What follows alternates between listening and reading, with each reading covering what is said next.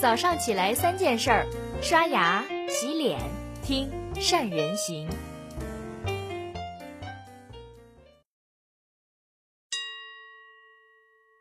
大家好，我是善人。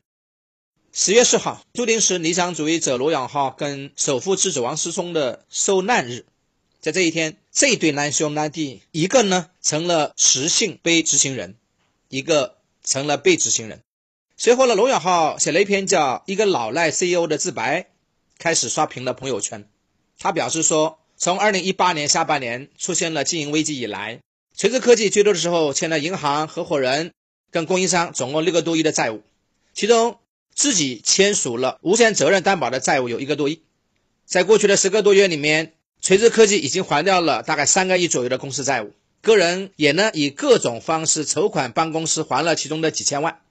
他说：“即使我老罗卖艺，也会还清债务。”而王思聪还没有做出任何回应。在这里给大家科普一下：有钱不还，经济破产无力偿还，法院最后才会把执行人加上失信名单，强制性变卖财产，要求还钱。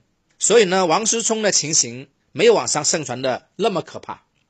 而这两位现象级的网红企业家创业到今天，有过追捧，也有过低谷。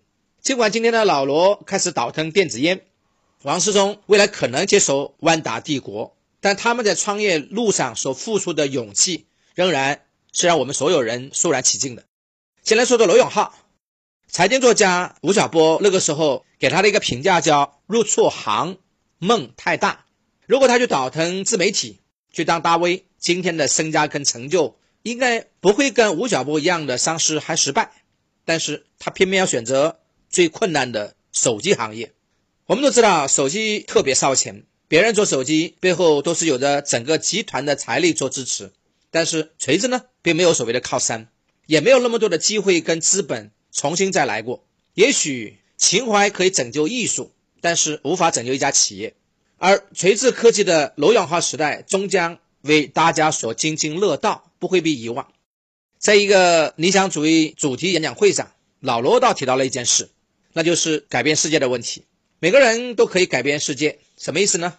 如果你愿意自己做个好人，那你就已经把世界变得好了那么一点点。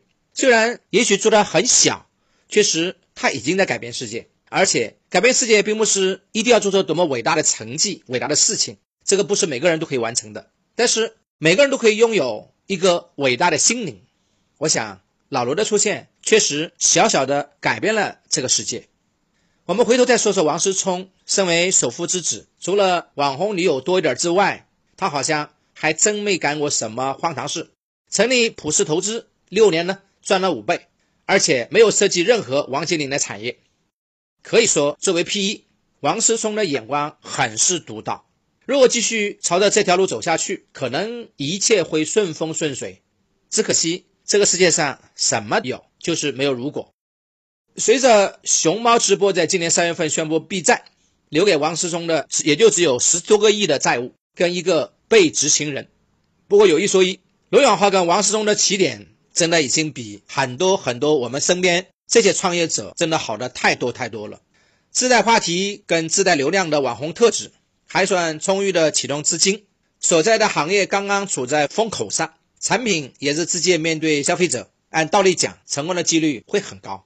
但创业这件事，压根儿就不是按照常理去出牌就能成的事儿，哪怕开局胜算再高，也不一定能笑到最后。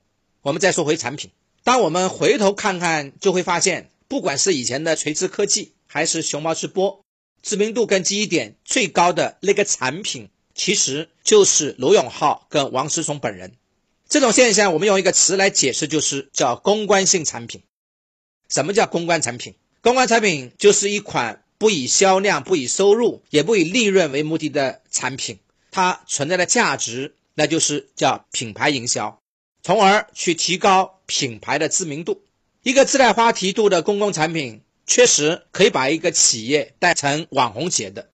著名投资人徐小平就曾经提出过一个观点，他说：“每一个创业者都应该成为网红。”过去呢是先有产品后有品牌，但是今天。我们的企业可以享有品牌，先占领人心，先树立人设，再提供用户所需要的产品和服务。这样的做法可以给企业带来巨大的知名度，也可以把企业带成网红企业。就像我们所说到的雷军，你就会想到小米；我们说到乔布斯，你肯定会想到苹果一样。当然，成为网红企业很难，因为很多的网红企业，企业跟老板就是一根绳上的蚂蚱。这种做法前期当然可以带来巨大的关注度跟热度，但是假如老板本人的人设崩塌，整个企业就一定跟着崩。但是对于刚刚开始创业或者想通过这种方式获得关注度的企业来说，成为网红企业其实也不是是一个方法。这里说说可以作为参考的两种做法给大家听，当然那也是只是作为参考，每个企业每一个创业者个人的特质不一样。第一种，把公司变成网红，网红网红就是要把与众不同之处作为亮点，彰显与众不同。比如说，韩都衣舍叫小组织的管理模式，还有独到的价值观也可以成为亮点，就像谷歌的不作恶。第二种，那就是把个人变成网红，老板不想露面，可以捧红员工，就像我们以前说到很火的迷蒙，就特别擅长把自己的员工捧红，就像月薪五万的助理等等。还有企业呢，还可以做一个真正的吉祥物，就像腾讯的企鹅、B 站的二二三三等等。总的来说，在品牌人格化的时代，懂得利用社交媒体经营好自己的形象，懂得利用个人曝光率去推动受众对企业的关注跟认可，必定会为企业创造非常多的无形价值。今天的年轻人也应该不会盲目的去追求一种冷冰冰的品牌，而是看重品牌背后的文化是不是跟自己对位。最后呢，我想再和大家聊几句题外话。一九九七年，十一柱创业失败，巨人集团负债两点五个亿，在电视上被观众又是冷嘲又是热讽，基本上所有人都把巨人当成笑料去看。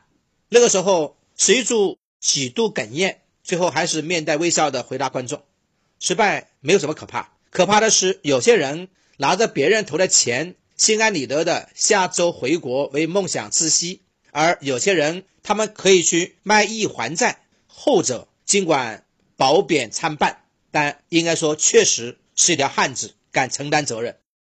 好了，以上就是今天的三人行跟你分享的所有的内容了。虽然话题有点沉重，但是作为创业者，这是自己应该承担的责任的一部分。各位，你们觉得王思聪、罗永浩他们还可以继续东山再起吗？关于我们今天提到的公共性产品。你有哪些独到的见解呢？欢迎在下面留言，跟我们大家一起讨论。好了，我们下期三人行再见。